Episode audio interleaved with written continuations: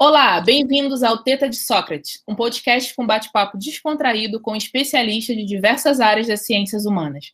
Vem e deixa a teta te alimentar. Eu sou Sara Correia e com Juliana Magalhães. Oi, gente.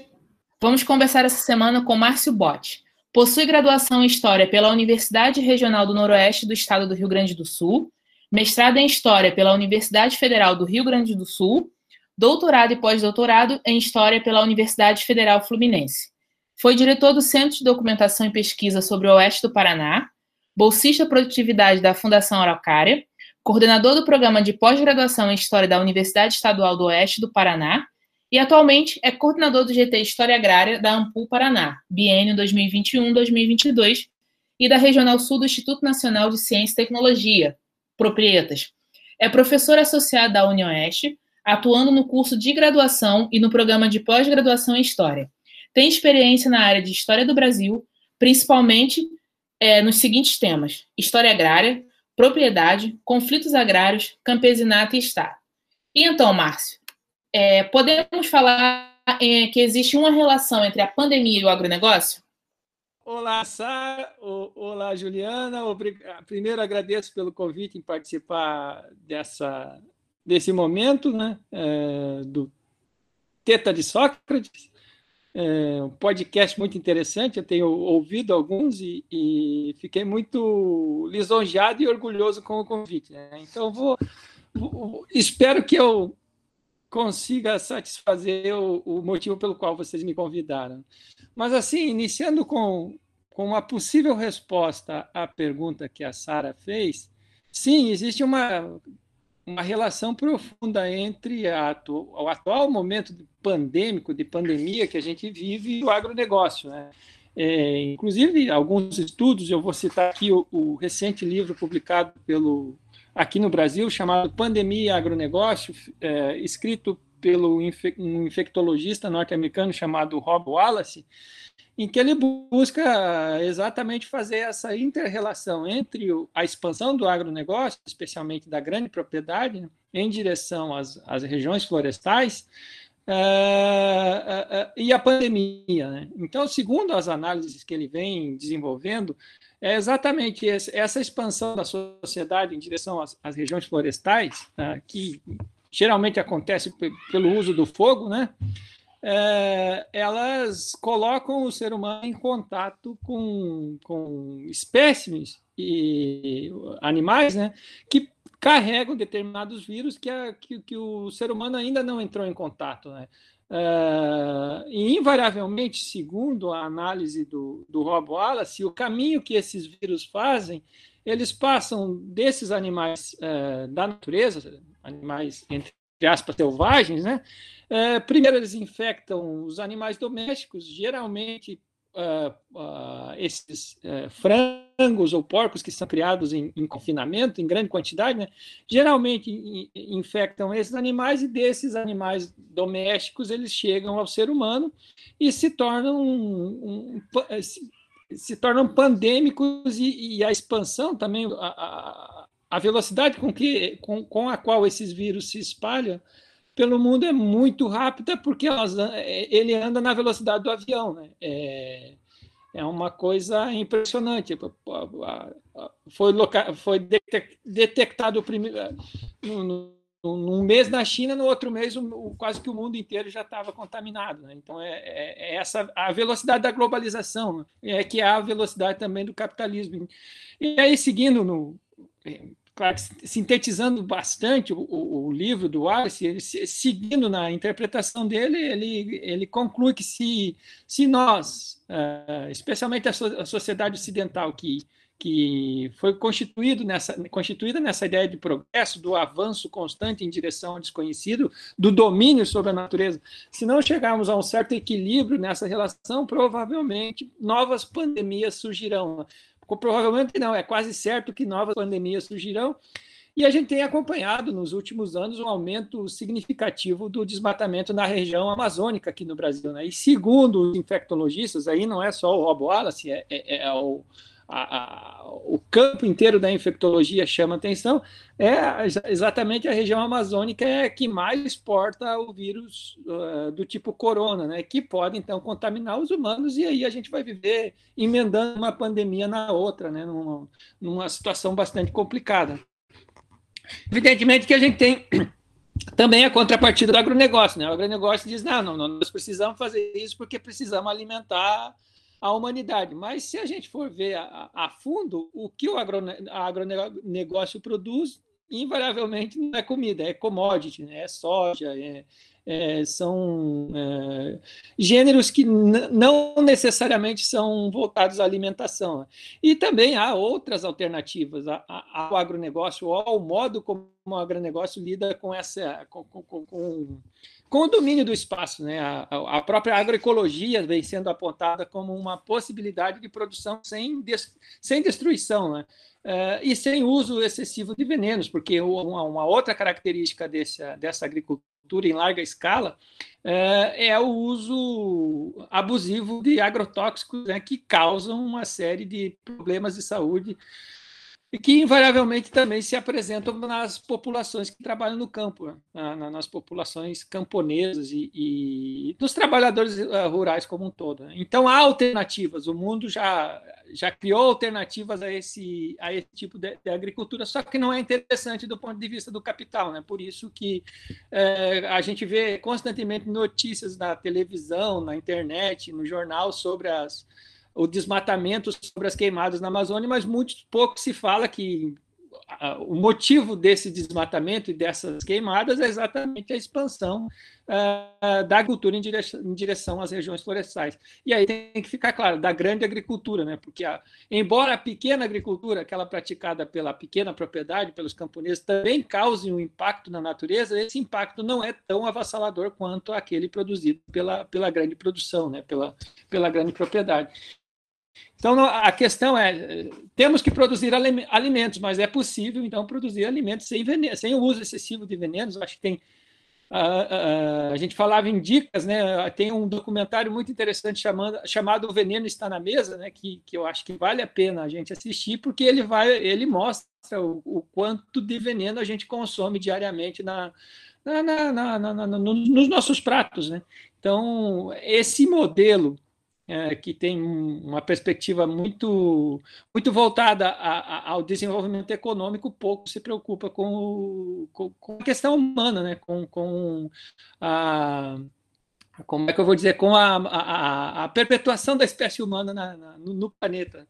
Tem uma filósofa chamada Ana Arendt, que eu gosto bastante, e ela faz uma reflexão nesse sentido. Ela diz: olha, a humanidade é eterna o problema é que, para ela ser eterna, ela precisa de um lugar para viver.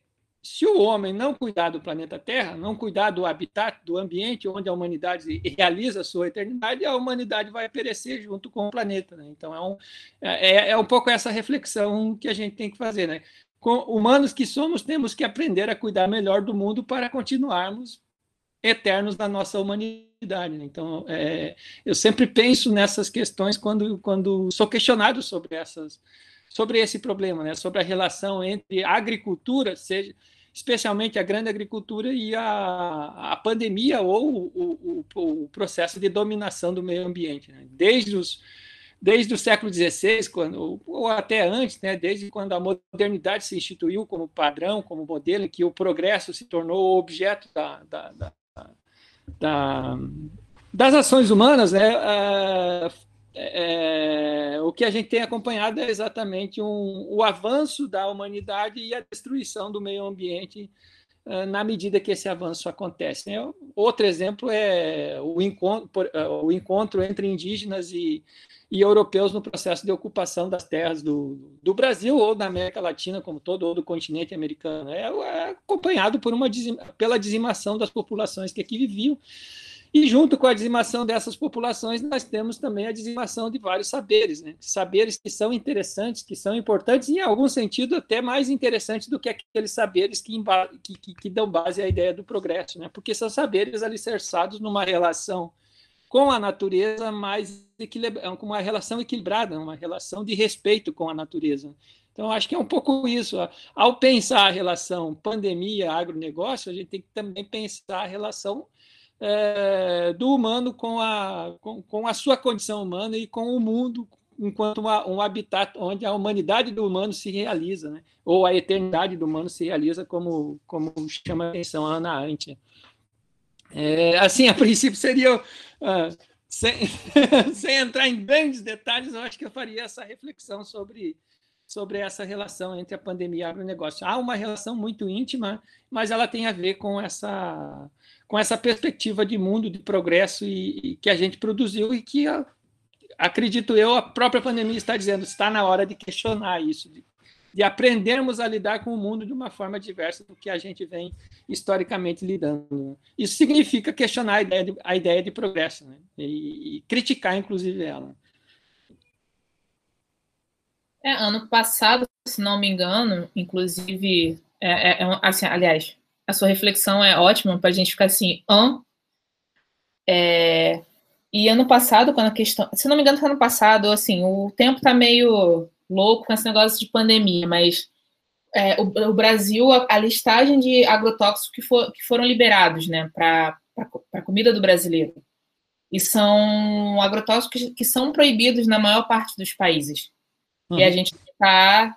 A Anvisa, e você vê esse, esse paradoxo, né? Que a Anvisa tem essa preocupação toda, o que é válido ter com as vacinas, teve essa, esse imbróglio com a quando a Rússia, a Sputnik, ao mesmo tempo a pessoa fala assim, a mesma Anvisa que barra Sputnik é a Anvisa que libera a quantidade de agrotóxicos que libera para a gente. Então, assim, não, embora eles digam que não é uma questão política, não é uma questão com outros interesses, a gente imagina que tem muita coisa por trás disso. Porque só há tanto a, pelo. Eu não entendo muito de vacina, enfim, acredito que elas funcionem, que façam bem, vacines, mas pelo que estavam falando, é a mesma lógica da vacina da AstraZeneca e da Pfizer. Porque só a Sputnik foi, não foi liberada, né? Enfim. Mas, enfim, não, o, o, tema não é vacina, mas tem essa correlação. E o próprio, e como o agronegócio também a gente vê é, como eles lucraram durante a pandemia. E, para, e a gente pensando, como você bem disse, eles não produzem comida, né? A grande, grande produção deles são dos commodities. E como e a gente vive num momento hoje em dia com a moeda super desvalorizada no país. Pra, é, porque assim, em casa, enfim, a gente está seguindo uma dieta vegetariana, então a gente adquire muita coisa de soja. Tenta comprar soja né, de procedência, que não houve desmatamento. A gente acredita naquele selo que está na embalagem. Uhum. Mas sim, aqui no Rio de Janeiro, capital, você chega em alguns locais e você não encontra molho de soja. Um exemplo, onde a produção ela existe, para onde é que está indo parece tudo, gente. Deve estar tá tudo uhum. exportando. Então, assim, é, é, bem, é bem louco pensar nessa loucura do, do capitalismo também, que tem, tem, tem toda, tudo a ver, e que está levando a gente à extinção. Não o planeta Terra, também eu, eu, li de alguém comentando, falando que o, o ser humano tem essa ideia de que o, o mundo vai acabar. Não, a espécie humana que acaba se extingue e a, e a natureza vai dar o jeito de, sei lá quantos milhões de anos, vai voltar. Então, acho que é isso mesmo. A gente está, em vez de a gente estar, tá, assim, digo a gente, as grandes corporações, preocupados na preservação do local onde a gente vive, a gente está preocupado agora em ir para Marte, ir para a Lua, construir, em outro, chegar em outros planetas. E aqui, gente, a gente vai sair destruindo o sistema solar todo com tecnologia? Não, é, é, Vai virar um pouco aquele filme Elysium, né? Só os ricos vão para Marte. O resto, o pessoal pobre, né? As pessoas que, que não têm nenhuma condição de ir para Elysium vão ficar aqui sofrendo, é, tendo doenças, sendo atacado por pandemia, sendo atacado por porque as pessoas decidiram abandonar o planeta. Eu acho que uhum. É, a, a, gente não está longe de, desse pensamento, né? Pessoas como bilionários famosos que lançam foguetes e outros bilionários, não vou citar o um nome porque eu acho essa pessoa o ó, é, mas entre outros, outras pessoas ricas o suficiente para poder construir casa em Marte é muito fácil. E, e, essa, assim, essa é uma realidade que pode ser é, absurda do ponto de vista de uma pessoa que está passando fome e não tem dinheiro para comprar arroz, já que a gente está falando sobre uhum. né, a venda de alimentos que são da nossa cesta básica para poder é, compensar a nossa balança comercial. Quer dizer, a gente já passou, ultrapassou não só as commodities, mas a gente também está indo em direção a, a perder, a, a, perder a nossa, a nossa precária ainda segurança alimentar. Que até então, até pouco tempo, a gente tinha certa segurança alimentar. Enfim, é, a gente a gente está correndo tantos riscos, né? Que é, Elysium faz sentido. É, é, super absurdo, mas faz sentido. Eu não sei se você chegou a. Teve uma exposição no Museu do Amanhã. Eu realmente não lembro agora. Eu não lembro o que aconteceu em 2019 2020. Eles se mesclaram. Noção do tempo total. é, não, já, já foi. Mas é, provavelmente foi final de 2019, comecinho de 2020. Teve uma exposição no, no Museu do Amanhã. Quem estiver pelo Rio, quando as coisas voltarem a normais, vão nesse museu porque é fantástico. E eles faziam uma projeção do mundo em 2030. Hoje em dia, nove anos só. Que assim, a gente produz alimento para mais do que a quantidade de pessoas na Terra, e pessoas passam fome.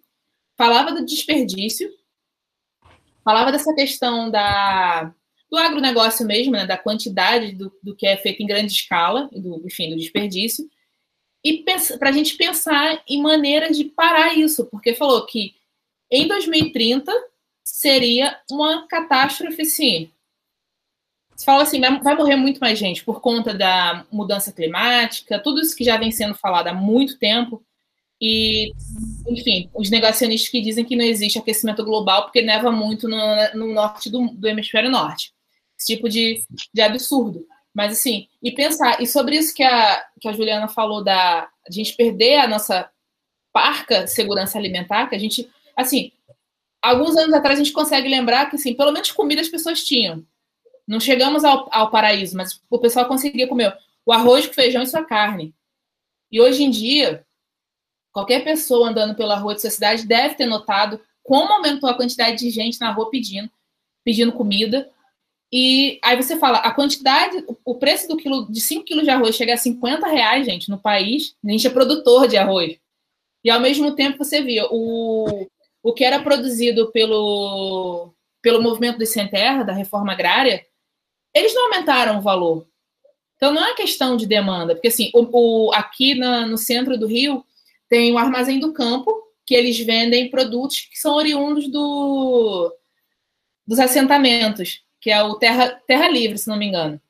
É, o, o quilo do arroz orgânico custava R$ reais. No ápice da pandemia, quando estava toda aquela crise do arroz a 10 reais o, o quilo, custava os mesmos R$ reais. A diferença é que era um arroz orgânico. Mas é óbvio que uma família é, assalariada mínima não vai conseguir comprar. O, o quilo de arroz para ele de 7 ou de 10 é caro do mesmo jeito. Uhum. É um absurdo, porque antes custava, sei lá, dois reais, um e pouco. Não era isso tudo, pensando no quilo, né? Então, assim, solução existe, as possibilidades existem. Tá aí o, o movimento que também eu acho que tem muito estereótipo em cima do. Acho, não tenho certeza. E o Márcio, como estuda, acredito que ele também já tenha passado, sabe, melhor do que eu falar sobre o sem terra, mas assim, o que eles fazem nos assentamentos e, e, com esses grupos que eles têm, eu sei que em São Paulo também tem um, não sei se é armazém do campo, mas também tem essa revenda de alimentos oriundo de terra livre. E para quem é nosso ouvinte não sabe por que terra livre, porque a terra livre é livre do analfabetismo, da violência doméstica. É, em cada embalagem que você compra, ele vem explicando o porquê do nome da marca. Então, assim, é possível, gente. É possível, mas, enfim, né, por conta do, do capital, das grandes, dos grandes conglomerados, não é interessante fazer algo que ele possa lucrar 10% quando ele pode lucrar mil.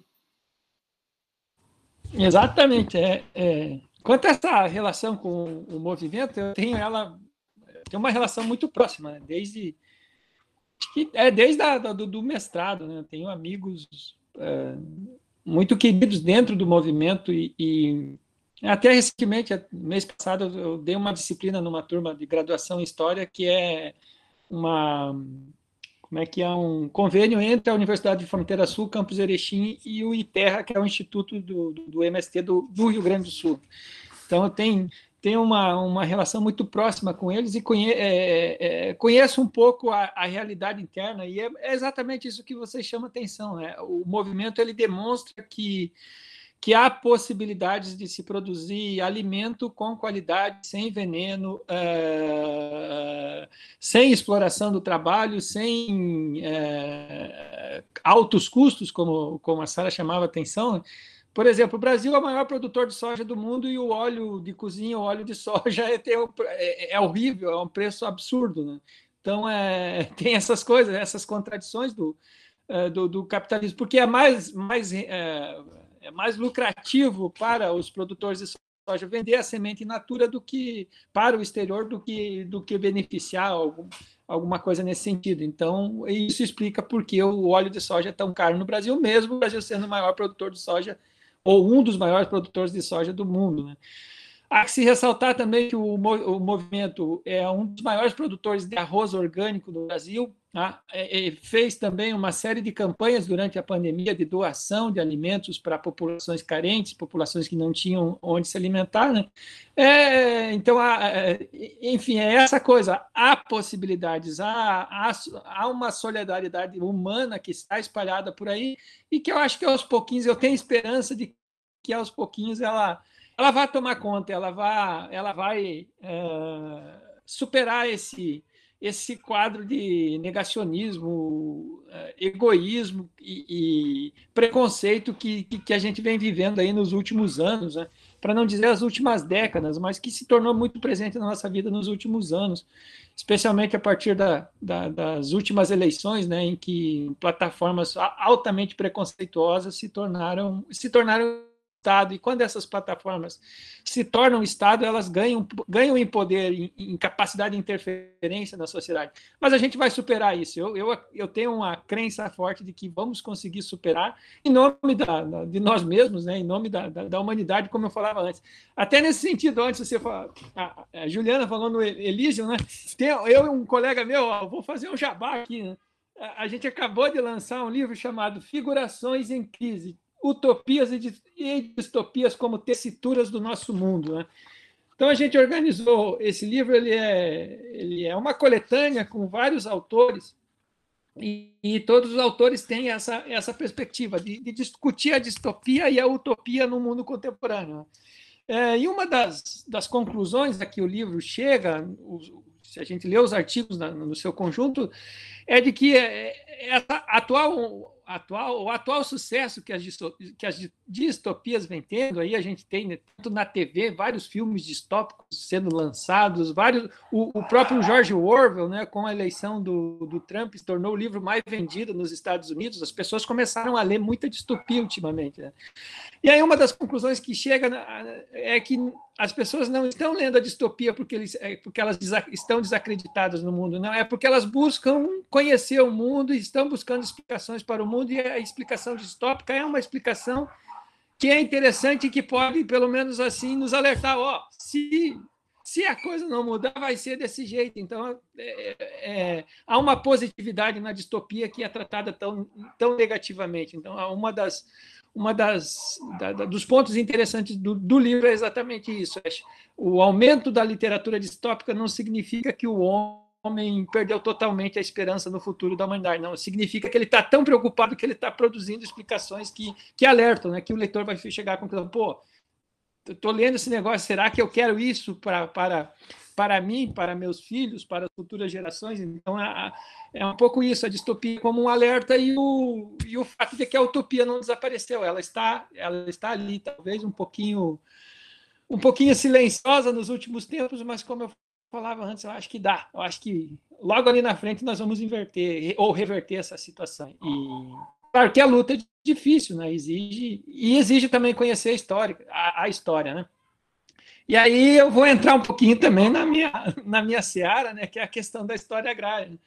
Por que, por que eu vou entrar nessa seara? Porque é, é um campo que, que é pouco conhecido, embora nos últimos anos esse campo chamado história agrária, dentro da historiografia brasileira, tenha conhecido vários desenvolvimentos e, e, e, o aumento no número de pesquisas, publicações e, e, pessoas interessadas em ler sobre esse tema, ainda há muito a ser produzido sobre a história agrária brasileira. Né? A gente tem que lembrar que o, até 1960, ou meados da década de 60, o Brasil era um país em que a maior parte da sua população vivia no, no campo. Né? Então, nós somos uma sociedade, em termos urbanos, é que se tornou uma sociedade urbana muito recentemente. Então, e aí, essa história agrária, agrícola do Brasil é pouco conhecida. Né? E, como eu dizia antes, nos últimos, nas últimas décadas, a, o desenvolvimento de pesquisa sobre, sobre esse universo tem aumentado e também tem mostrado a riqueza que existe no interior do Brasil, né? uma, uma diversidade de, de, sociabilidades, de costumes, de culturas, de, de formas de relação com, com para retomar a, a, questão inicial, né? de relação com, com o meio ambiente, né? que são muito interessantes, que nos indicam possibilidades. Né?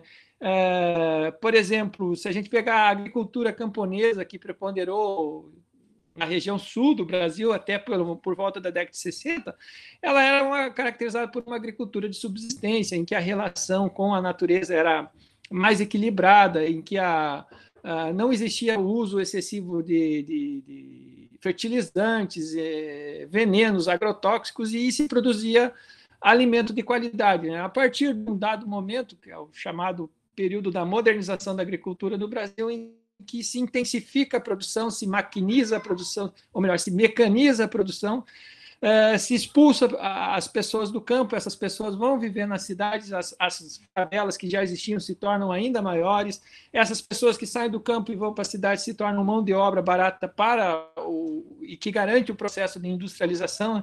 Então, é um processo muito articulado, que não à toa aconteceu no momento da ditadura militar, né, que foi, foi orquestrado, envolveu capital internacional, envolveu uh, especialmente a Fundação Rockefeller, a Fundação Rockefeller, governo norte-americano, investindo diretamente na, no desenvolvimento da, da, da agricultura brasileira. Porque tem um autor é, é chamado Argemiro Brum, que ele estuda esse processo no Rio Grande do Sul, né? E ele chama atenção que o, o Rockefeller ele tinha, ele emprestou, segundo o Bruno, né, emprestou dinheiro ao, ao, ao Brasil para que o Brasil, o Estado, eh, financiasse a, a, modernização, a mecanização da agricultura. Aí esse dinheiro passava do Estado para o camponês que ia lá comprava o trator. E ao comprar o trator, esse camponês comprava o trator que era feito pela Rockefeller. Né? Então, esse criou um círculo. Ele fazia, o próprio dinheiro dele voltava para ele, mas voltava com com a margem de lucro, de lucro é, é, enorme. Né? Ah, isso se chama exploração do trabalho. Né? Tem, quem, vários professores chamam atenção para isso. Né? Não adianta, se você quer produzir dinheiro, não adianta você pegar uma nota de um real e colocar do lado da outra nota de um real e esperar que se reproduza mais dinheiro. Não, a única forma é explorando o trabalho de alguém. E as formas de explorar o trabalho de alguém são, são diversas. Né? É, e vem é, é, sendo. Inclusive, algumas vêm sendo atualizadas, algumas antigas, como a escravidão. Né? tanta notícia que a gente vê de, de, de, exploração de trabalhadores em condições análogas à escravidão. Né? Então, é, e tudo isso acontece no campo. Né? Então, o Brasil tem uma história agrária a ser contada e tem muita coisa para conhecer sobre o interior do Brasil, tanto no sentido positivo como no sentido negativo, né? Então, é, por isso que é importante conhecer esse, esse universo, né? Essa, desse, tirar um pouco o foco do urbano e começar a pensar no rural, mas evidentemente que isso vem sendo feito, mas tem muita coisa a ser feita ainda. Conhecer o Brasil profundo, como, como a gente diz na, nas nossas conversas aí, dos, do, os historiadores do agrário, né? Márcio, é, com essa questão do, do conhecer o agrário, né? Você acha, qual a sua opinião se. Porque assim, o que é geralmente quando a gente escuta isso, porque assim, eu sou leiga no assunto, muito mal conheço a lei de terras, assumindo aqui, desculpa a ignorância. É, o que a gente escuta geralmente no, nos noticiários são pessoas que são envolvidas, não sei nem se tem alguma relação, mas vamos lá. Se, tem, se estão envolvidas com, com luta por reforma agrária e terminam sendo assassinados. Tem muita violência envolvida com isso. Você acha que no campo de quem estuda tem algum tipo de. Não sei se a palavra certa seria perigo, mas existe algum tipo de ameaça para quem estuda esse tema? se envolva com esse tema? Oh, existe, existe muito, né? É, é, os historiadores que estudam o agrário, a depender do tema que desenvolve e da região onde desenvolve, isso se torna um problema, pode se tornar um risco de vida. Não sei se vocês acompanharam a história da professora Larissa Lombardi, eu acho que é o nome dela. Ela fez um mapa do agronegócio no Brasil, na América Latina, agora não estou bem lembrado. Enfim, ela fez um mapa demonstrando os impactos do agronegócio no meio ambiente, na geografia agrária brasileira e tudo mais a própria CPT vem produzindo ao longo de, de várias décadas relatórios que demonstram a violência no campo, né? mas a professora Larissa fez esse trabalho, um trabalho muito interessante. Né? É, e, e, recentemente, ela é professora da USP, né? recentemente ela pediu afastamento e, e vai se mudar do Brasil, vai provavelmente, pelo que eu li, ela vai para a França exatamente porque estava sendo objeto de. Como é que chama? De. A, ameaça? Ameaça, isso. Ela, é, ameaça de morte, no caso, em função do trabalho que ela fez, chamando atenção para isso que a gente está falando aqui. Né? Então, nada impede, por exemplo, que esse, esse podcast que a gente está gravando que seja ouvido por alguém e esse alguém passe a, a, a nos perseguir, porque a gente está entre outras coisas, questionando o agronegócio. É, e são grupos é, historicamente é, violentos. Né? Se a gente pegar o, a história da colonização do Brasil, da, da, conquista das terras brasileiras do século XVI até, até hoje, é muito sangue que rola. A, eu sempre digo, a dívida histórica que o latifúndio tem com a sociedade brasileira é impagável, né? porque muita gente morreu nesse processo, e geralmente quem morre são pequenos são pequenos poceiros, pequenos proprietários que, que, entre outras coisas, vivem numa lógica de, de sociabilidade diferente daquela que eu chamava atenção antes, que é a ideia do progresso. Né? Eles lidam com o espaço, por exemplo, com uma forma de apropriação que não exige necessariamente uma ideia de propriedade como algo absoluto. Né? Uma, é, pensam em termos coletivos, realizam seus mutirões, uh, dividem aquilo que produzem, enfim, é uma é um universo totalmente diverso e, o, e como eu vinha dizendo, desde o século XVI, o, o, latifúndio nunca se deu muito bem com essa, com essa diversidade, né?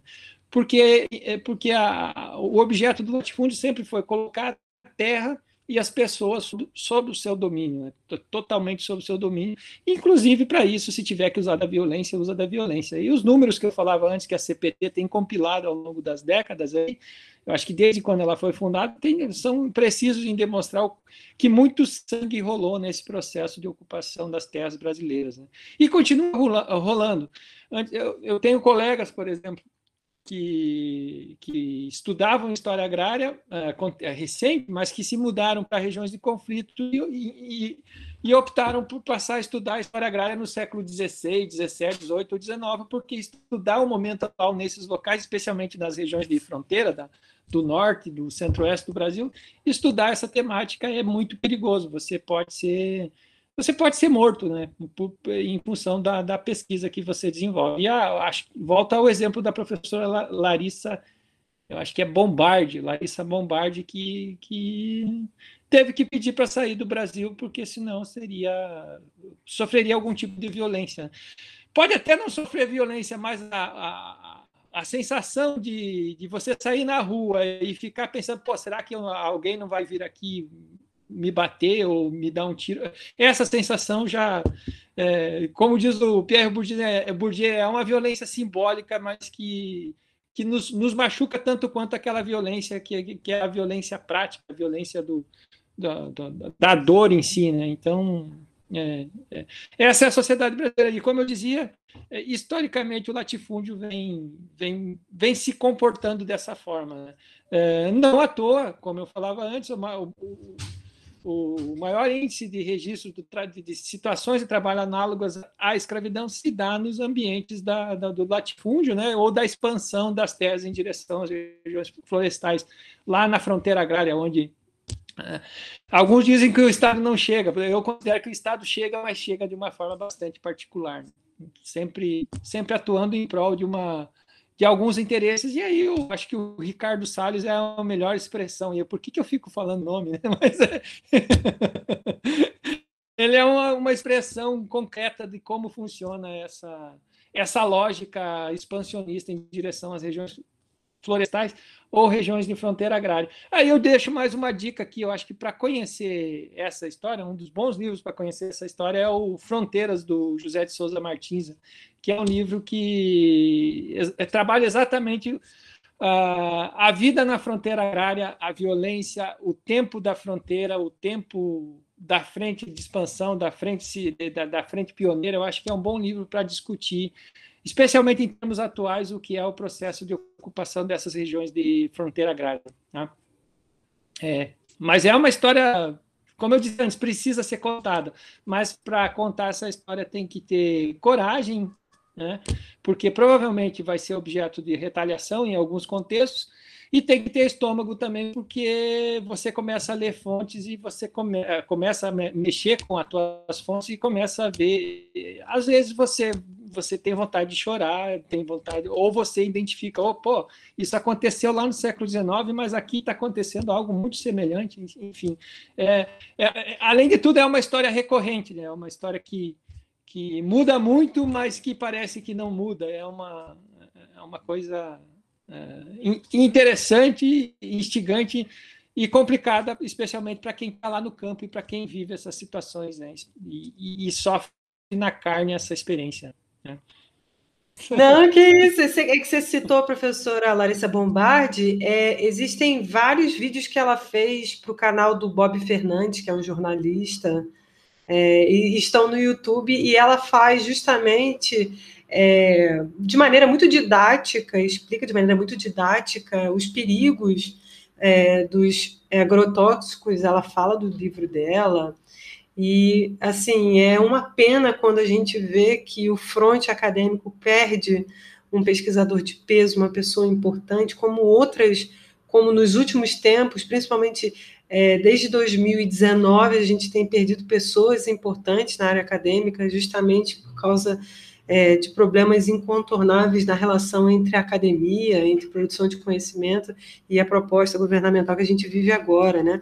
E você falou do atual do atual ministro é, e, e, na realidade, é, para mim, ele é uma versão é, hipster, hipster bacaninha é, de uma ideia que a gente traz desde a ditadura, né, do desmatamento.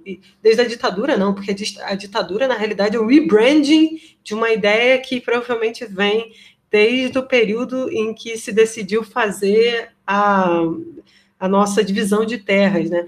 E sobre isso, é, eu queria que você falasse, já que você falou um pouco sobre é, espaços de sociabilidade no interior e uma relação com a terra, relação do governo com a terra no interior, é, lembrando um pouco da lei de terras, porque eu acho que ela tem muito a ver com o seu trabalho que, e, e de, de, certa maneira, tem muito a ver com o que a gente vive hoje, é, é, dessa difícil relação entre ocupantes de terra, sejam produtores indígenas, sejam é, pequenos latifúndios com a produção é, agrária, é, que, o que de alguma maneira faz com que a gente seja é, o celeiro do mundo, e isso não, isso, isso, não é uma, isso não é uma qualidade necessariamente, porque esse celeiro tem muito problema. Queria que você falasse um pouco sobre o seu trabalho é, pensando a região do sul do Brasil, que tem a ver uhum. com o seu, o seu doutorado, o seu trabalho. Explica para a gente alguns conceitos que a gente não conhece, a gente que não é de história agrária, o pessoal que não é sequer de história, para a gente entender um pouco mais sobre esse universo o quanto ele é problemático, enfim, desde muito. Tá. Olha só, tem um autor que eu gosto muito, e outra dica, que é o Mark Bloch. Esse já é mais conhecido, é um clássico da historiografia mundial. Ele tem um livro chamado Apologia à História. Né? Então, nesse livro, ele diz: olha, a história ela, ela tem uma. O historiador, o, o historiador no seu ofício, ele é, ele é diretamente. É, é, é, como é que eu, orientado pela sua trajetória pessoal. É, não existe é, trabalho de história ou historiador que escreva história que não esteja também falando um pouquinho de si, né? É, é, porque a gente fala, a gente escreve, a gente pensa os nossos temas históricos a partir de, da nossa trajetória pessoal, do lugar que a gente ocupa na sociedade. Né? E aí eu uh, eu sempre, quando eu tenho que explicar como é que eu cheguei na história agrária, ou como é que eu cheguei no agrário como tema de pesquisa, ah, o meu contato inicial ele começa com na minha graduação. Eu iniciei fazendo direito, eu fiz um ano de direito e não me encontrei naquele universo do direito. Ah, isso aqui não é para mim. Eu lembro que numa aula eu tinha que apresentar um texto e o professor, era eu e mais dois colegas no seminário, os dois colegas apresentaram e aí o professor questionou. Eu nem lembro que texto é, de um, de um jurista famoso aí, é, é, sei lá qual o nome do cara, já me esqueci, fiz questão de esquecer, talvez. Mas aí o professor perguntou, pô, tu não vai falar nada? Eu só falei para ele, estou na expectativa. Né?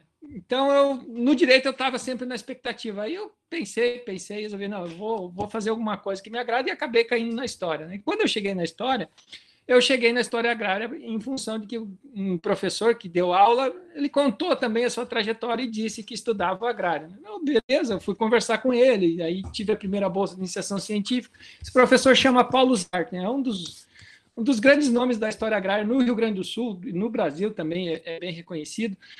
Então, ele me apresentou a história agrária e eu comecei a estudar isso. E ao estudar a história agrária, eu me encontrei a mim mesmo. Né? Por que eu encontrei a mim mesmo? O tema da minha pesquisa de, de, de mestrado é o encontro entre imigrantes e caboclos no processo de ocupação das terras do norte do Rio Grande do Sul.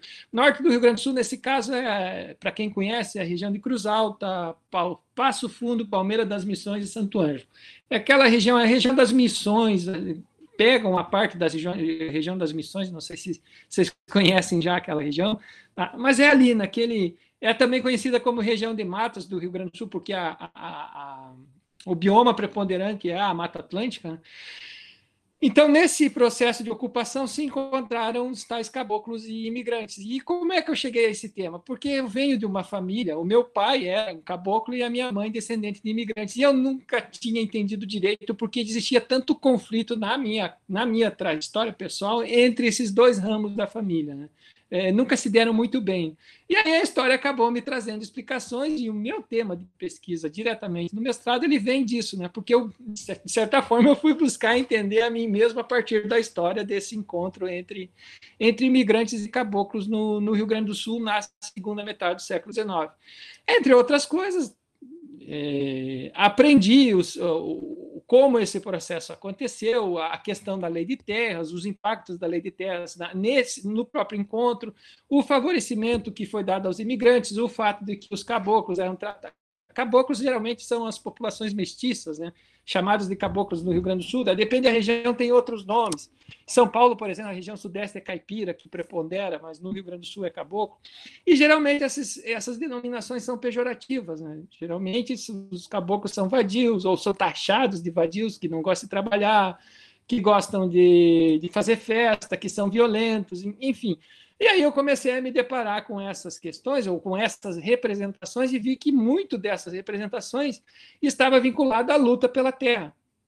Então, o latifúndio, naquilo que a gente falava antes, nesse processo de expansão da grande propriedade, um dos, um dos instrumentos utilizados para garantir ou para justificar a expansão da, da grande propriedade, ou para legitimar a violência que é cometida contra essas populações que vivem nas regiões de fronteira é exatamente definidas como incivilizadas, como violentas, como avessas à civilização, como, como não aptas ao trabalho, que é o que acontece com os índios, né? E, uh, que o agronegócio ainda continua usando esse, esse argumento hoje. Eh, invariavelmente aqui na região oeste aparece um panfleto ou um, um documento produzido dizendo que tem muita terra para pouco índio, que tem que pegar essa terra de, dos índios e, e, e torná-las produtivas, né? enfim, não leva em consideração que a lógica de produção do indígena é outra. E lá no século XIX também não levava em consideração que a lógica de, de, de, de trabalho do caboclo era outra, não era a mesma do homem, do homem ocidental típico. Né? Então aí se cria aquele discurso, não, vamos trazer imigrantes europeus, e esses são civilizados, são trabalhadores, vamos estabelecer nas colônias, e lá nas colônias eles vão produzir uma agricultura diversificada, que vai ter alimento para. E, especialmente, vai substituir a, a mão de obra escrava, porque o grande momento, o grande boom da imigração no Brasil acontece em 1850, junto com a lei de terras e junto com a lei Eusébio de Queiroz, que proíbe o, o, o tráfico de negros aqui para o Brasil. Então está tudo muito articulado. Né? E junto com essa articulação veio a ideia da propriedade, de propriedade, como eu falava antes, como algo absoluto. E essa ideia de propriedade como algo absoluto, inquestionável, que está na nossa Constituição, que tem uma origem uh, iluminista, talvez o principal teórico dessa ideia de propriedade seja o John Locke, né?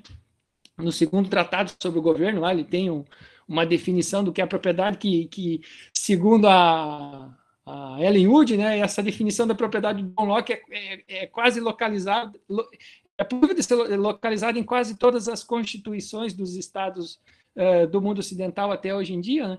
Então se estabelece essa ideia de propriedade e tudo aquilo que é diferente começa a ser questionado e tratado como atrasado, que deve ser superado, que deve ser exterminado ou que deve e, é, superado talvez seja o melhor termo. Então se produz uma política que favorece os imigrantes e estabelece esses imigrantes em terras que já eram ocupadas. E ocupadas por quem? Invariavelmente por caboclos, por indígenas e por negros, alguns fugidos da escravidão, outros livres e outros escravizados.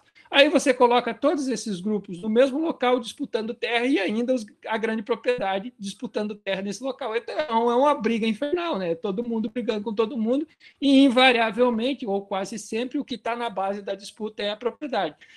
Mas o que a historiografia oficial chamava atenção, não, está, o caboclo está brigando porque ele é violento por natureza, porque ele não tem cultura, porque ele é incivilizado. Nós temos que civilizar esse homem, levar a civilização a sertão. Né? Então, é um pouco nessa perspectiva, um problema muito pessoal, ou, ou, uma realidade muito minha, que era essa relação conflituosa dentro da, da, da, do seio da minha família, né? que se expressava não só na minha família, mas eh, na, na cidade onde eu morava, outros que tinham a mesma situação que eu também viviam uh, essa perspectiva, né? Uh, inclusive na escola, uh, a gente percebia que as turmas eram divididas de acordo com a condição social ou de, de acordo com a isso lá na década de 80, né? De acordo com a cor de pele, né? Então, é...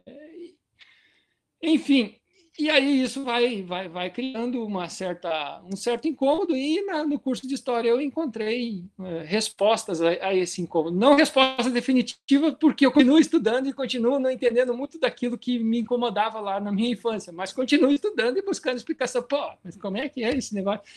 E aí no doutorado eu continuei estudando a mesma, a mesma perspectiva, só mudei o, o, período, né? deixou de ser a segunda metade do século XIX, passou a ser a Primeira República, e, e não, não ficou mais centrado só nos, nos imigrantes e nos caboclos. Eu coloquei na análise os indígenas e os negros também, porque a pesquisa de mestrado me mostrou, ó, está incompleto se não colocar esses dois grupos sociais na, na análise, porque é, o conflito entre eles é muito, é muito presente. Né? A explicação oficial é que eles são violentos por natureza. Né? Isso está nas fontes. Mas o que a gente percebe quando começa a questionar os, as fontes, né? no mesmo sentido que o Marco Bloch chamava atenção, é, que eu dizia antes, ele, além de ele dizer que a história é algo que, que é muito influenciado pela trajetória do historiador, o historiador tem que saber questionar as suas fontes.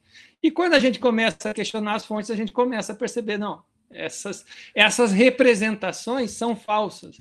Mas o fato, o fato de que elas são falsas não significa que elas não tenham poder nenhum. Elas têm muito poder, tanto é que elas impõem visões de mundo e as pessoas continuam ainda hoje se organizando a partir da ideia de que um é superior ao outro ou que é, determinadas pessoas não podem estar próximas das outras. Isso é, é, é muito visível, acho, não só no Sul, mas no Brasil como um todo. Mas aqui no Sul é mais visível ainda, porque há um silenciamento é, muito grande da presença negra e da importância dessa presença negra, indígena e caboclo na formação histórica dessas, dessas regiões. Né? Oi. E aí, na, mais recentemente, eu, eu passei a estudar, a, agora já na, no, em termos do pós-doutorado, a relação entre ciência e agricultura no contexto do século XIX. Como ciência e agricultura estavam articuladas é, nesse momento e como eram feitas as, discu as, discussões sobre esse tema no século XIX. Mas, mas não abandonei, abandonei, totalmente os caboclos, os negros e os indígenas, porque eles ah, continuam ali é, presentes nessas discussões sobre ciência e agricultura no século XIX. E aí, só para voltar ao tema inicial, né, que a gente falava de destruição ambiental, e eu sempre tenho conversado com, com os colegas do Proprietas, né, especialmente a, aqueles que estudam o século XVII, o século XVIII e XIX, o quanto o tema da ciência lá no século XVIII ah, ele já tratava dessa questão da destruição ambiental, né, dos problemas que isso poderia trazer pra, para o Brasil especificamente, já que a gente está tratando de fontes que, que se referem ao Brasil, mas para o mundo como um todo. Né? Então, não é uma. O alerta, como, como você chamava a atenção antes, não é uma coisa recente. Desde meados do século XVIII, até antes disso, se a gente procurar mais profundamente, alguns estudiosos conseguem chegar ao Sócrates, ao Platão, fazendo discussões sobre a natureza né? e a, os impactos do humano na natureza. Mas se a gente tomar como referência a nossa, a nossa perspectiva iluminista da modernidade, do progresso, no século XVIII, meados do século XVIII, os intelectuais, os cientistas, cientistas já estavam discutindo. Olha, se continuar a, a, explorando a natureza do jeito que a gente está explorando, logo ali na frente vai dar. Eu não vou usar esse termo aqui que vem na cabeça, mas vai dar isso aí. Vai dar chabu. Pode usar o termo. É. Não é censura. Não é. Aqui não existe censura. É. É, desculpa, pode falar. Eu ia pedir para você dar uma palhinha, uma palhinha não, porque eu acho que está tudo interligado, né? Para você é. falar sobre o seu pós-doutorado, já que você citou e, e, tem entrado em conversa com o pessoal do Proprietas para falar um pouco dessa relação de ciência e essa noção de destruição uh, uhum. do, do meio ambiente é, desde o século XIX, porque assim, a gente não tem noção. Eu ri quando você falou Sócrates, Sócrates, Platão, Aristóteles, porque eu sou de antiguidade, realmente existe uma discussão sobre natureza. Mas, obviamente, muito distante, né? o, mundo, mundo moderno não tinha sido implementado e outras noções, como noção de progresso, não estavam presentes. Então, é uma discussão completamente diferente, mas conta um pouco para gente dessa noção. Foi ano Há dois anos atrás eu fiz o pós-doc, né, orientado pela Márcia. A Márcia Mota me orientou no doutorado e orientou no, no pós-doc. Né, e no, no mestrado foi a Regina Weber, no, na graduação o Paulo Zart, né, que foi o, quem me apresentou a, a história agrária. Então, no pós-doc, eu, eu fiz um projeto que tinha como perspectiva estudar a modernização da agricultura no Brasil do século XIX. Essa era, esse era o plano. Né? Aí eu fui lidar com as fontes. E ao ler as fontes, elas, as fontes são basicamente formadas pelos relatórios do Ministério da Agricultura, foi criado em, na década de 1860, acho que é 1862, eu não tenho certeza do ano, mas vamos lá, década de 1860. E, o, e as publicações é, que foram realizadas ao longo do século XIX, aí eu estendi um pouco o foco, é, a princípio era a segunda metade, mas a partir das, da leitura das fontes eu achei importante estender o, fo o foco as publicações feitas à época que tinham como tema central ou correlato discutir agricultura no Brasil. Né? E aí eu fui ler. É... Deixa eu pegar minha cola aqui. ah, eu comecei com o Manual do Agricultor Brasileiro do Toné, né, que foi publicado em 1838. É, na verdade, eu comecei com os relatórios, e nos relatórios da, do Ministério, os, os, os ministros citam livros e autores. Né? E aí eu comecei a, a fechar esse, esse é o paradigma do indiciário do, do Ginsburg, né? eu comecei a fechar essa teia de citações. Aí eu cheguei ao Toné, cheguei a, a, ao Antônio José Gonçalves Chaves, ao José Gregório de Moraes Naval, autores que discutiam agricultura na época e que eram referenciados, que se citavam e que, e que tinham a ciência como foco das suas discussões. Né? Então, esse projeto inicial sobre modernização da agricultura me levou a, dos relatórios do Ministério da Agricultura à produção bibliográfica. A produção bibliográfica, a leitura dela, me levou à questão da ciência como elemento importante para pensar a agricultura no século XIX, ou, ou a relação entre ciência e agricultura. E a leitura das fontes também me levou à conclusão de que chamar o que aconteceu no século XIX de modernização era como que cometer um certo anacronismo, porque na época o que esses caras faziam ou defendiam era o tal melhoramento da agricultura. Né? Então aí o projeto deixou de ser de modernização da agricultura e passou a pensar então relação entre ciência, agricultura e o melhoramento no Brasil do século XIX, né? porque esse é o termo que foi usado ao longo do século XIX para definir aquilo que nós, do século XX, chamamos de modernização, né? tendo como foco, muitas vezes, aquilo que aconteceu na década de 60 com, no regime militar, né? no, durante a ditadura civil-militar. Então, é, aí eu chego ao melhoramento e chego à ciência, e ao ler os debates que se travavam à época, a questão do meio ambiente ou da relação da agricultura com o meio ambiente se faz muito presente. Né? Talvez um dos livros mais. Eu vou citar dois livros interessantes sobre essa temática: é o, o Um Sopro de Destruição, deixa eu pegar o nome, do José Augusto. É José Augusto Pádua, né? E o A Ferro e Fogo do Warren Dean, né? É, meu inglês não é nada bom, mas é o, o Arrendinha, eu não sei como é que pronuncia. Mas, enfim, esses são dois livros que, que têm a, a relação do homem com o ambiente como foco e em que, em algum momento, também trabalham essa questão da, da agricultura ou dos debates sobre a agricultura e seus impactos no meio ambiente. Então, um dos discursos muito presentes era de que a agricultura brasileira era atrasada e que, para melhorar essa agricultura, teria que aportar conhecimento científico no Brasil. E aí, esse debate, como eu dizia antes, ele começa no século XVIII, né? Com, mas vamos pegar meados do século XVIII, já com as reformas pombalinas, já começam a se fazer uma série de reformas voltadas a implementar esse melhoramento da agricultura a partir do uso do conhecimento científico como como mote para melhorar essa agricultura. Aí é, implica o uso de, de, novos equipamentos, tecnologias, no caso, né? insumos, tudo mais, adubação, toda essa discussão é feita.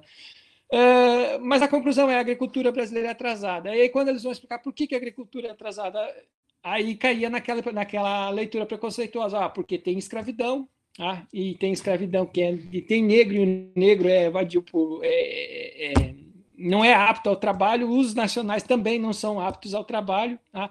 Então, o problema do atraso está, está na, na, na, na qualidade da, da população, tá? mas é possível melhorar essa população via instrução.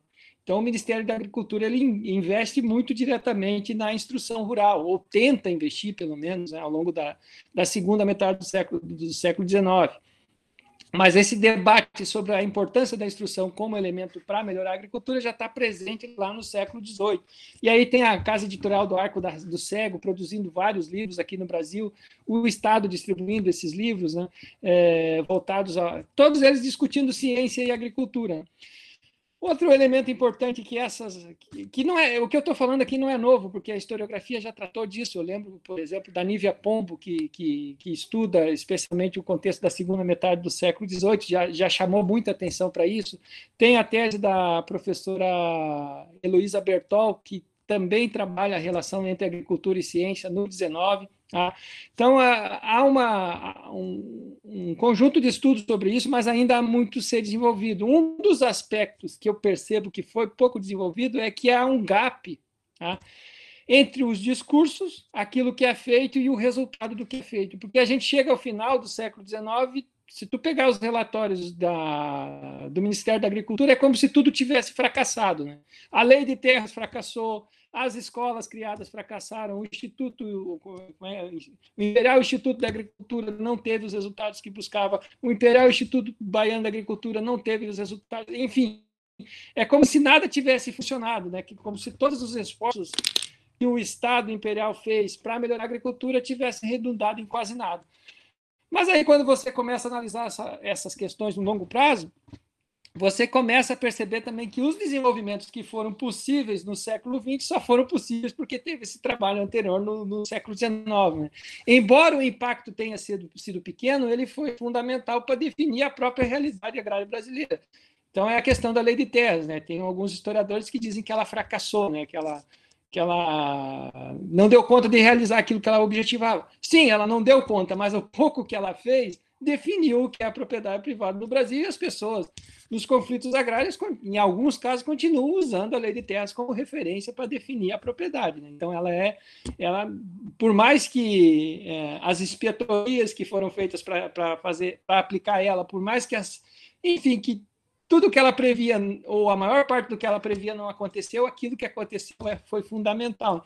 Inclusive, as legislações agrárias contemporâneas, elas se inspiram na, na Lei de Terras de, mil, de 1850. Quando a gente tem a proclamação da República, a, a, o, o gerenciamento das terras devolutas passam para as unidades federativas, para os estados federados uma parte significativa dos estados não produz uma lei própria para regular a aplicação, a, a, ocupação do seu solo.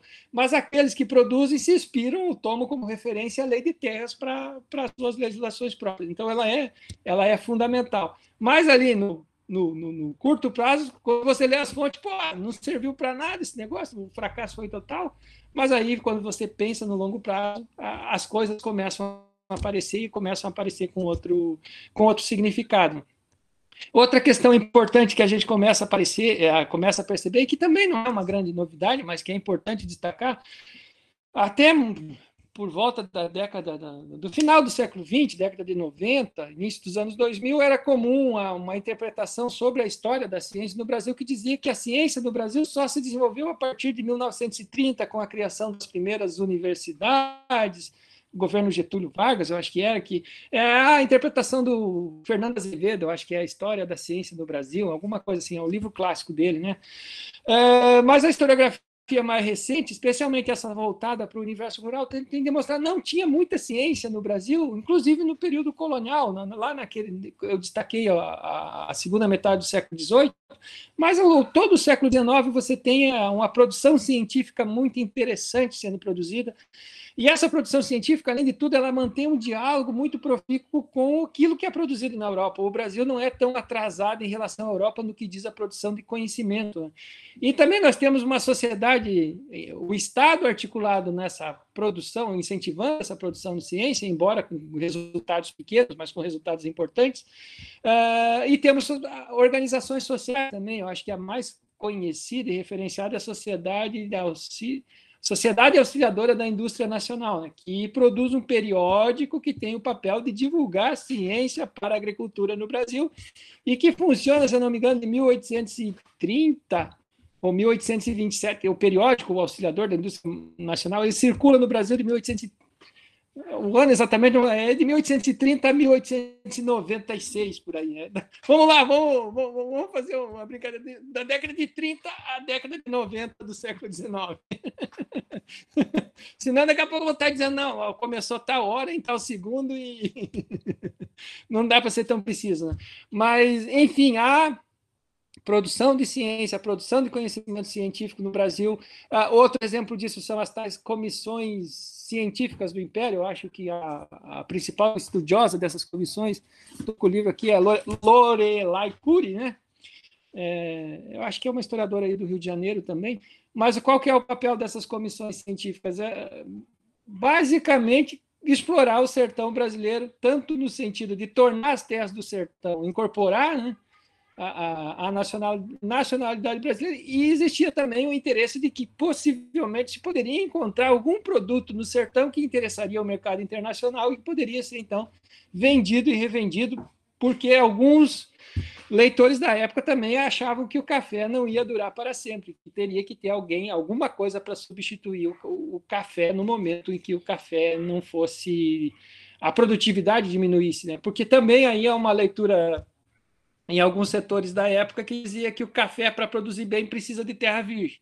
E como não existiria terras virgens para sempre, ou terras novas a serem incorporadas à produção do café, em algum momento essa produção iria diminuir. Então, esses ah, são, são leituras que não, não, não acreditavam muito no melhoramento. Né? Elas tinham uma, uma uma leitura bem instrumental do que era agricultura e muito tradicional também. Outro elemento importante que a gente percebe quando começa a estudar essas questões, eu acho que o Fragoso, o João Luiz Fragoso, né. Então, o João Fragoso e o Manolo Florentino, o Florentino, né, o arcaísmo como projeto. Então, uma das coisas que eles demonstram é o seguinte: para a agricultura produzida na época, não era interessante você fazer investimento na, na, na, na, na, na, na na produção, no seguinte sentido, no, no, na incorporação de terra e na plantação. É, era mais lucrativo você investir no beneficiamento daquilo que era produzido, né? porque tinha muita, muito, entre aspas, tinha muita terra disponível, então era mais barato você conquistar novas terras do que intensificar a produção agrária. Já quando você chegava no beneficiamento, você produzia aí o investia no beneficiamento para produzir um, um, gênero com melhor qualidade e assim ele ter o um melhor preço no mercado, tanto nacional como internacional. Então há uma racionalidade nessa, uma racionalidade econômica que não é nada atrasada ou ou a científica, como se falava bem, bem pouco tempo atrás. Né? Esse Brasil agrário que a gente fala, ele é bem mais dinâmico e, e, e complexo do que uma, uma visão mais tra tradicional buscou estabelecer para a sociedade brasileira como um todo, e essa visão mais tradicional, ela também, como eu chamei a atenção, ela tem o objetivo de, de, de camuflar os conflitos ou de justificar as violências que são características dessas, das regiões agrárias. Né? Mas, assim, basicamente é isso, é, é, essa pesquisa sobre ciência e, e agricultura que ainda estou desenvolvendo. Então, tem muita coisa crua, e muita coisa a, a ser analisada. Porque essa outra característica que eu gostaria de registrar aqui no, no da vida do pesquisador brasileiro é que é, o tempo para pesquisa mesmo não, não, é, quase não existe, né? A gente consegue fazer pesquisa, aprofundar o debate, fazer essas coisas, quando se afasta para fazer um pós-doutorado, quando consegue uma licença é, por tempo de serviço, uma licença sabática, porque o cotidiano da, do trabalho acadêmico é, é ele ele te absorve muito, né? E às vezes você perde, você gasta muito tempo em coisas que são muito burocráticas e que não trazem um resultado efetivo em termos da, da ciência propriamente dita. Isso somado ao, ao negacionismo, né, a negação que a ciência vem sendo objeto, a falta de investimento na ciência no Brasil acaba tornando a nossa produção é, difícil de ser executada, mas a gente vai, vai fazendo, vai lutando, né? Vai, é, enfim. Pois é, não dá para fazer ciência só pelo amor à ciência e à educação, né, gente? Ah, não se vive só de amor, né? Nem só de amor vive o homem. Exatamente. É, uma pesquisa, um tema super interessante, mais um que não sei a Ju, mas eu estava aqui escutando e falei assim, gente, não sei nada. Quer dizer, sei um pouquinho. Nem eu, que isso? Nossa. A cabeça, né, a cabeça começa a coçar, de falar, meu Deus, tem muita coisa interessante acontecendo. Mas que bom que a gente está trazendo, né? Um pouquinho. E, Márcia, eu queria pedir, assim, vai mudar um pouco aqui do assunto. Você tem uma web rádio. Isso. A Poeira. Quer falar um pouquinho dela para apresentar os nossos ouvintes? Vamos lá. Como então, surgiu? Como surgiu, da onde veio e para onde vai. Exato. A Poeira Web Rádio, ela é uma rádio online, né? Que ela nasceu muito nesse, nasceu no contexto da pandemia. Eu, se tivesse, eu, primeiro eu vou contar a história dela, depois eu conto um pouco da história do nome dela. É, a gente tem um grupo de pedal aqui, que é eu e uns amigos, quatro, cinco, seis amigos, a gente se chama os pedaleiros, né? E aí chegou, a gente costumava, cada fim de semana, cada 15 dias, a gente costumava pedalar, né? A gente saía pelo interior aqui, fazia os pedais semanais, né? E aí veio logo, foi maio do ano passado, já, quando é que começou a folia? Tô, a noção de tempo também está prejudicada aqui. Março. Março, isso. Março. É, e aí a gente não pôde mais se encontrar, não pôde mais pedalar, então o que, que acontecia? A gente pedalava no sábado, chegava o sábado, nós começamos a trocar música. E eu coleciono discos de vinil, então eu ficava aqui na minha vitrola, gravava os discos, mandava para eles. eles... Aí tinha uma brincadeira, ah, adivinha que música é essa, né? Tá, Aí os caras diziam, ah, a música é. E aí isso foi indo, foi indo, até que eu pensei, pô, eu podia, podia potencializar esse negócio aí, fazer algo mais interessante, né? Aí eu convidei alguns amigos do grupo e fora do grupo e, e, e desafiei eles, ah, o que, que vocês acham de, de, a gente fazer uma, uma rádio web, uma web rádio, né? É, e eles, ah, interessante, mas não sei nem como começar, né? E eu também não sabia como começar, então eu fui para a internet, né? Porque na, na, pandemia também tem isso, né? Às vezes você é, tem muitas coisas para fazer em termos de estudar, de, de, ler, ler uma tese, ler um livro, uma coisa, mas chega um momento em que, pô, não estou com vontade de ler hoje, não é isso que eu quero. Né? Você olha para o mundo assim, pô, eu vou sentar ali na sombra, tomar um chimarrão, mas não, não, não quero ler hoje, né? É, E aí tá, eu comecei a pesquisar, descobri um, um, streaming né, gratuito, que é a Zeno, Zeno Média. Comecei a mexer, a fuçar, e aí os pedaleiros foram inicialmente as cobaias. Né? Eu coloquei no ar e colocava programação musical. Isso, como isso foi em julho do ano passado que ela surge de uma maneira oficial. É, é, muito desse diálogo com, com os amigos. Né? Aí também teve a questão de definir o nome da, da, da dita cuja da rádio. Aí eu lembrei que na época, na, na, década de final da década de 70, início da década de 80, foi construída a, a Itaipu, no, na região oeste. Né? E o alagamento, a, a formação do lago, é, ocupou as, terras de vários camponeses que foram ou foram indenizados, tiveram suas terras pagas com um valor muito baixo pelo Estado, ou foram transferidos para o norte do Brasil, né, para as regiões de fronteira agrária. E teve muito conflito na época. Né? E nesse, inclusive a CPT foi constituída no Paraná, aqui no, em Marechal Cândido Rondon, exatamente nessa época. A primeira secretaria da CPT foi aqui. Né? E a CPT, junto com os pastores, é, outra característica da região, além dos de padres católicos, também tinham pastores evangélicos envolvidos na organização dos camponeses na luta pela terra. Né? nas manifestações que ocorreram. E eles criaram um boletim poeira, é um boletim que servia para eles se comunicar, para é, contar, ó, lá na linha tal aconteceu isso, para que o, o, outro agricultor, o camponês da outra linha ficasse sabendo quanto e quanto a Itaipu estava pagando, como é que estava a vida daqueles que tinham sido transferidos para o Mato Grosso, para o Acre ou para outras regiões do Brasil, ou mesmo aqui do Paraná. Enfim, era um informativo, um boletim que eles usavam para se comunicar. E aí, nessa, nesses debates de como chamar a rádio, eu pensei, pô, pode, poderia ser poeira, né? A gente resgata aí um nome interessante que teve uma importância social significativa na região na década de final da década de 70, início da década de 80, né?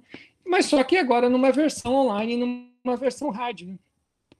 Tá, e aí a gente, a princípio a ideia era, não, cara, cada um dos envolvidos era eu, a minha esposa Sandra, o Gustavo, que é professor da educação física aqui na Unioeste, a Juliana, que é, é, fez doutorado na UF e que estudou a vanguarda paulista, o, o Paulo, que é um, um, ator de teatro, que tem um, um projeto de teatro aqui em Rondônia, a gente juntou e pensou, ah, cada um faz um programa por semana, aí já, já vai, vai ficar legal. Só que na hora de fazer o programa, a gente se, se embatatou tudo. Pô, como é que se faz um programa? Né? Pô, você para fazer um programa de uma hora, você tem que às vezes ir a tarde inteira. E a galera começou a não vou ter tempo, né? A gente fez dois programas só que tá lá no, no streaming, né? E, toca quando ela não tá ao vivo. E aí ela ficou né, funcionando assim durante o ano passado até início do mês passado, quando eu resolvi, não, eu vou, vou mexer de novo nesse, nesse projeto e fazer ele funcionar de uma forma diversa. Né? É, aí, o que, que é o diverso? Eu seleciono playlists, né? E organizo elas a partir de temáticas e todo dia da semana tem uma, uma programação especial. Por exemplo, na segunda é segunda-feira da amizade. Inicialmente chamava Segunda-feira Santa, né? Por quê? Porque na, na, na, Inglaterra, do contexto da Revolução Industrial, um pouquinho antes, a, a segunda-feira era chamada de Segunda-feira Santa pelos trabalhadores, porque é o dia que eles, eles não trabalhavam naquele ritmo que era o, o, ritmo do restante da semana. O Thompson, o historiador, né, o Edward Palmer Thompson, conta essa história no costumes em comum. Então era um dia que os trabalhadores ah, acordavam mais tarde, ou usavam para curar a ressaca da bebedeira no domingo, ou começavam a trabalhar mais tarde e adentravam noite adentro. Era uma outra lógica de relação com o tempo. E uma das, das coisas que o Thompson mostra é que é, no processo da industrialização, o capitalismo fez questão de, de apagar com essa, com essa tradição, né? de, de acabar com a Segunda-feira Santa. Mas só que daí alguns, algumas pessoas olhavam a propaganda e diziam, pô, no, no, na segunda você toca música religiosa? Eu disse, não, não é, não é. Chama, chama santa por causa dos trabalhadores, não sei o que, não sei o que. Tá, tá, que falta faz prestar atenção, desculpa, Márcio, mas só um adendo. É. Que falta faz prestar atenção nas aulas de história, né? é isso aí. É, Mas daí eu lembrei, pô, eles chamavam Segunda-feira Santa, mas também chamavam Segunda-feira da Amizade. Então eu mudei, agora chama Segunda-feira da Amizade e aí não tem mais o. E aí quando dá, eu entro no ar e conto a história, conto essa história, procuro contar essa história. Né? Então, na segunda tem essa programação, na segunda tem o Eu na Maloca também, que é o ouvinte que produz a sua playlist, manda para mim e eu toco ela. Hoje, inclusive, foi a Márcia Mota que produziu a, a, playlist, muito linda a playlist dela, chama O Amor na. Como é que é? Os Amores na, na Obra dos Geniais. É, na sequência, na terça-feira é, é a terça-feira especial, que são programas temáticos de manhã e de tarde. Na quarta-feira é clássico, né? geralmente a música clássica de manhã e de tarde faz um diálogo entre música e cinema. Na quinta-feira é música do mundo, aí é tipo, já tocou música da Etiópia, programa da Etiópia, do, aonde eu acho alguma coisa interessante, eu estou colocando ali. É, e na sexta-feira é só música nacional, né? Então eu procuro das oito da manhã às cinco da tarde fazer essa programação. E não interfere muito na minha vida porque eu só funciono ouvindo música, né? Eu acordo eu acordo de manhã e coloco música tocar e só paro de escutar depois que eu, que eu paro de trabalhar. Então, o único trabalho que eu tenho a mais é conectar na, na rede e deixar e organizar essa programação temática. Né? Mas é aquilo que eu falei para vocês, ela vem, vem, é, vem muito no sentido de, de esparecer, assim, pô, estou muito concentrado aqui, ah, agora eu vou vou conversar um pouquinho sobre música.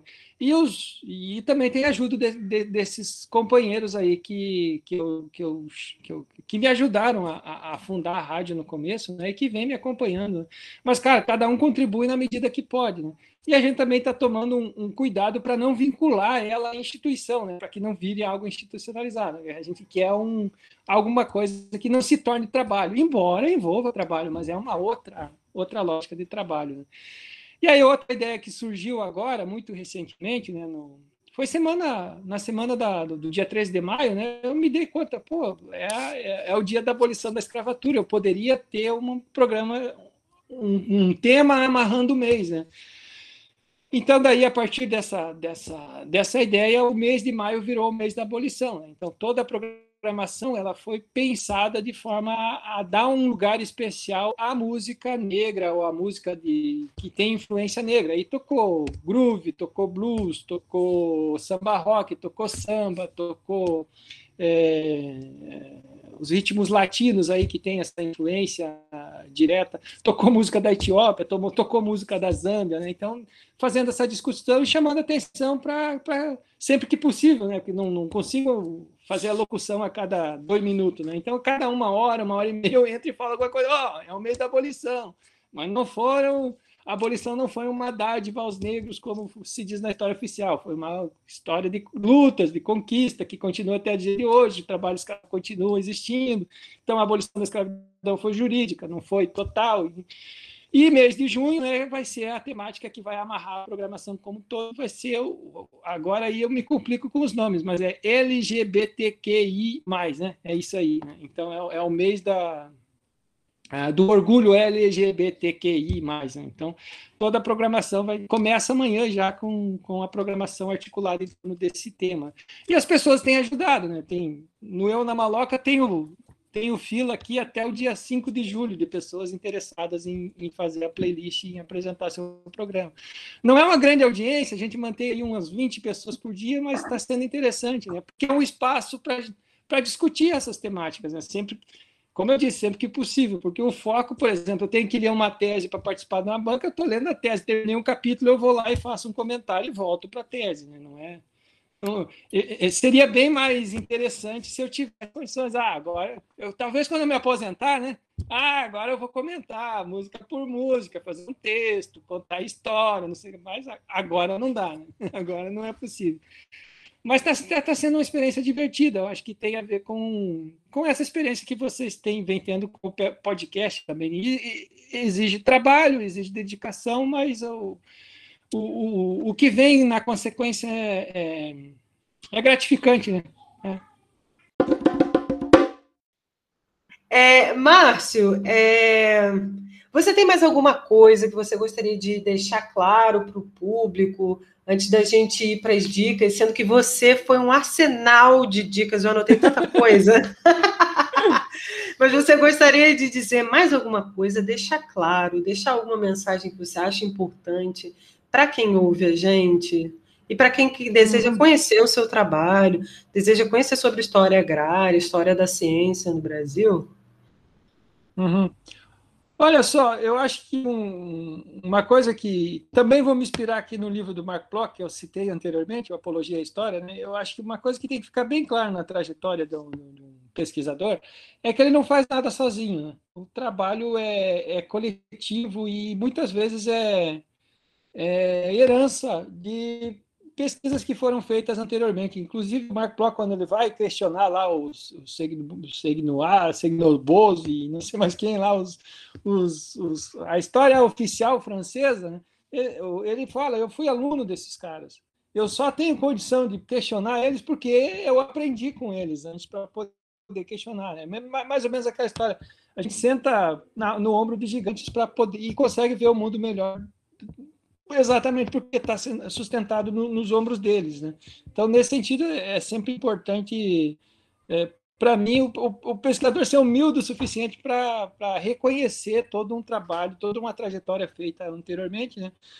E aí eu queria destacar, na minha trajetória pessoal, a influência do Paulo Zarte e da Márcia Mota, né, que foram os dois orientadores da, da, do universo agrário, um que me apresentou a, a, história agrária, né, que é meu amigo hoje, e a, e a Márcia, que me ajudou a me especializar, né, a gostar ainda mais do que eu já gostava. Né? Então, são duas pessoas que são importantes na minha trajetória, mas aí tem toda todos os outros que estão envolvidos nisso, né? os familiares, os amigos que a gente faz ao longo da, da, da formação, os livros que a gente leu, as críticas que a gente recebeu, os tombos que a gente caiu, tudo isso faz parte, né? Porque nesse universo acadêmico as pessoas elas ficam convencidas muito facilmente com o nome de doutor, né? Então, eu acho que tem que ter cuidado com isso, né? Pô, somos somos sobretudo professores e temos que agir como, como professores. É isso que eu tento chamar a atenção é, quando eu trabalho em sala de aula. Né? É,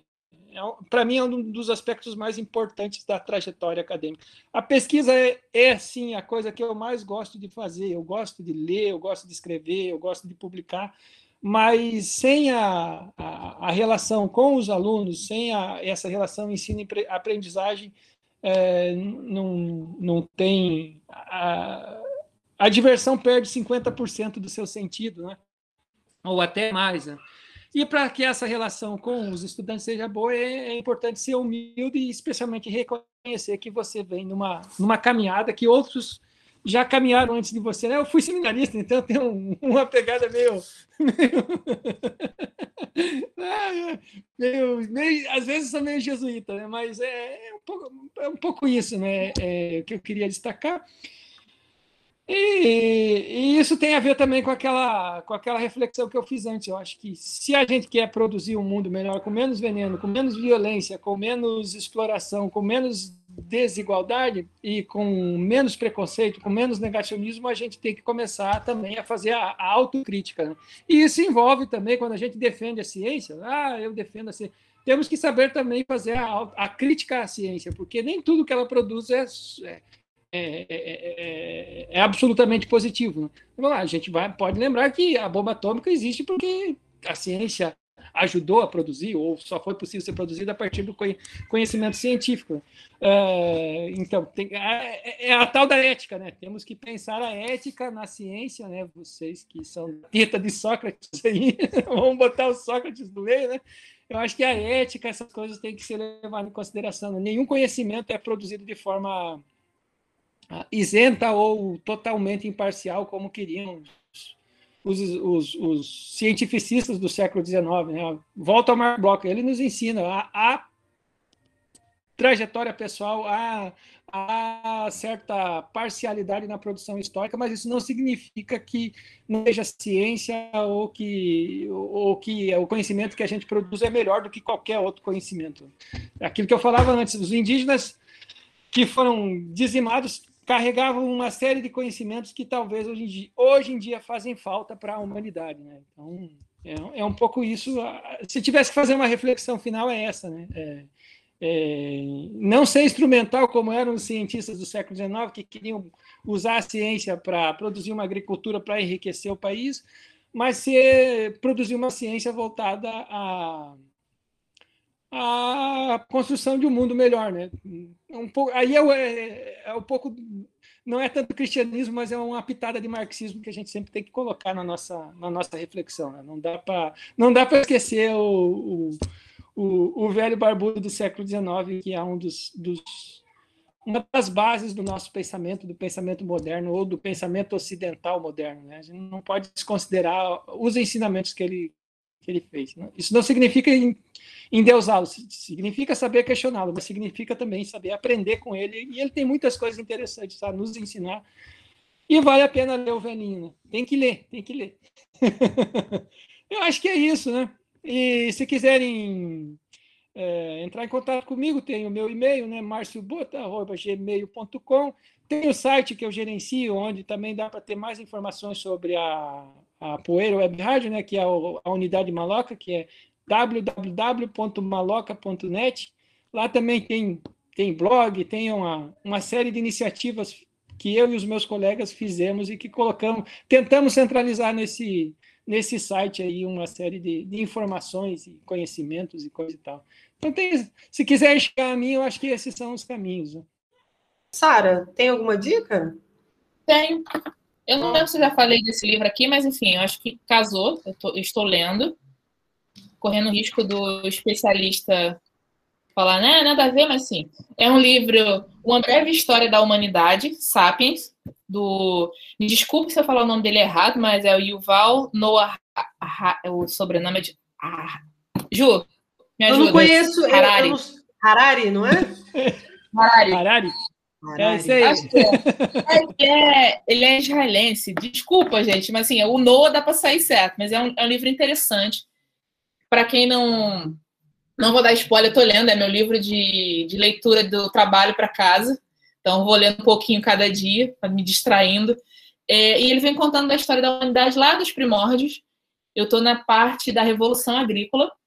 E olha, ele faz uma, umas informações e fala assim: realmente, o ser humano é o, o, Ele não fala com essas palavras, né? Enfim. Mas o ser humano é o câncer do planeta. Mas, enfim, tenham curiosidade. É um livro escrito. Ele é historiador, filósofo, se não me engano. Isso. Historiador, com certeza. É super. Ele é super bem. Acho que ele é professor de história global da Universidade é, de Israel, foi, né? É, é o livro está tá, tá repercutindo bem esse livro dos últimos é, anos. É, tem entrevistas dele. Esse livro dele é interessante. É um livro escrito por um historiador com uma linguagem acessível. É fácil de encontrar. Eu, a versão tem várias versões, mas é que eu comprei na época, foi até em promoção na, na Saraiva, a propaganda.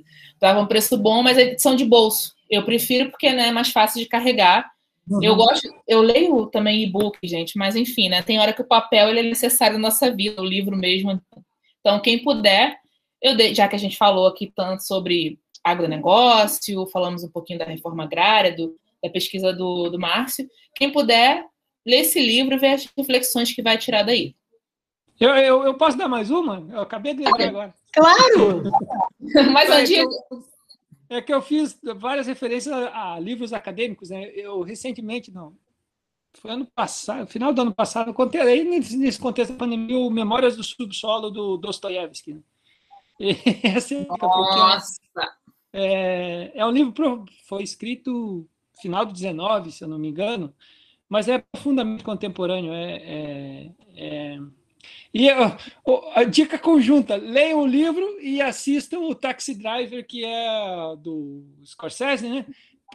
Eu, eu, eu é, captei uma, uma, encontrei uma entrevista do Scorsese dizendo que ele se inspirou no Memórias do Subsolo para fazer o, o Taxi Driver. Né?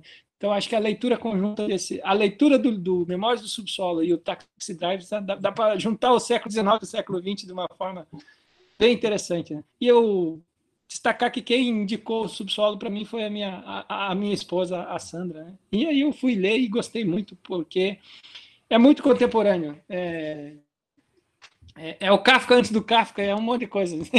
Mas leio, leio que vocês vão curtir muito.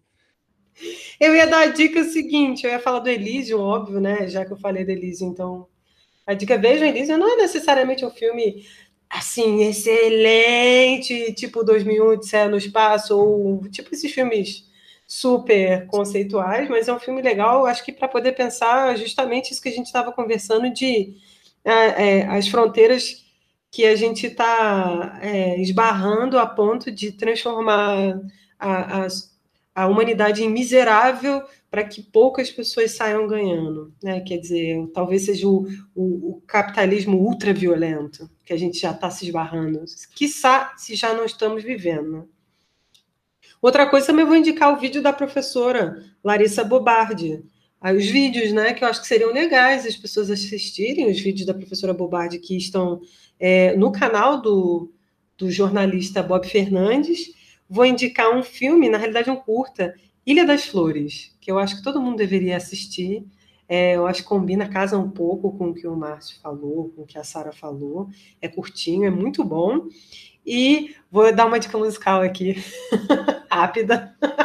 Eu assisti num dia de manhã, enquanto meu filho estava quieto, é, um show que o Criolo fez com a Alcione, que foi divino. Tá no YouTube, então dá para assistir. É isso. Adoro. Escutem Rádio Poeira, gente. Por favor, façam esse favor a vocês mesmos e escutem Rádio Poeira. Maravilhoso. É isso? É isso. É, mais uma vez, obrigada por ter aceitado o nosso convite. Foi um prazer. Obrigada pelo convite da parceria. Em breve teremos novidades, pessoal. É, bom, para quem mais uma semana nos escuta, quem quiser entrar em contato conosco, dar um biscoito, Escreve lá para gente. Nosso e-mail é tetadesocrates.gmail.com, nosso Instagram, arroba tetadesocrates. Então, quem quiser, vai lá no, nos comentários, na, no direct, só mandar mensagem por e-mail, que estamos aí. É, dicas, sugestões, reclamações, não dá para agradar todo mundo, né? A gente é. tenta, mas, enfim, escrevam lá, pode ser anônimo também, enfim, manda lá que a gente está aí. Agradecer também, Juliana, e não poderia deixar de agradecer também o apoio institucional do INCT Proprietas. Valeu, gente. Mais uma semana. Mais algum recado, Ju? Márcio? Obrigada, Márcio. Beijo, gente. Beijo, Proprietas. Valeu, gente. Obrigado, Obrigado eu, gente.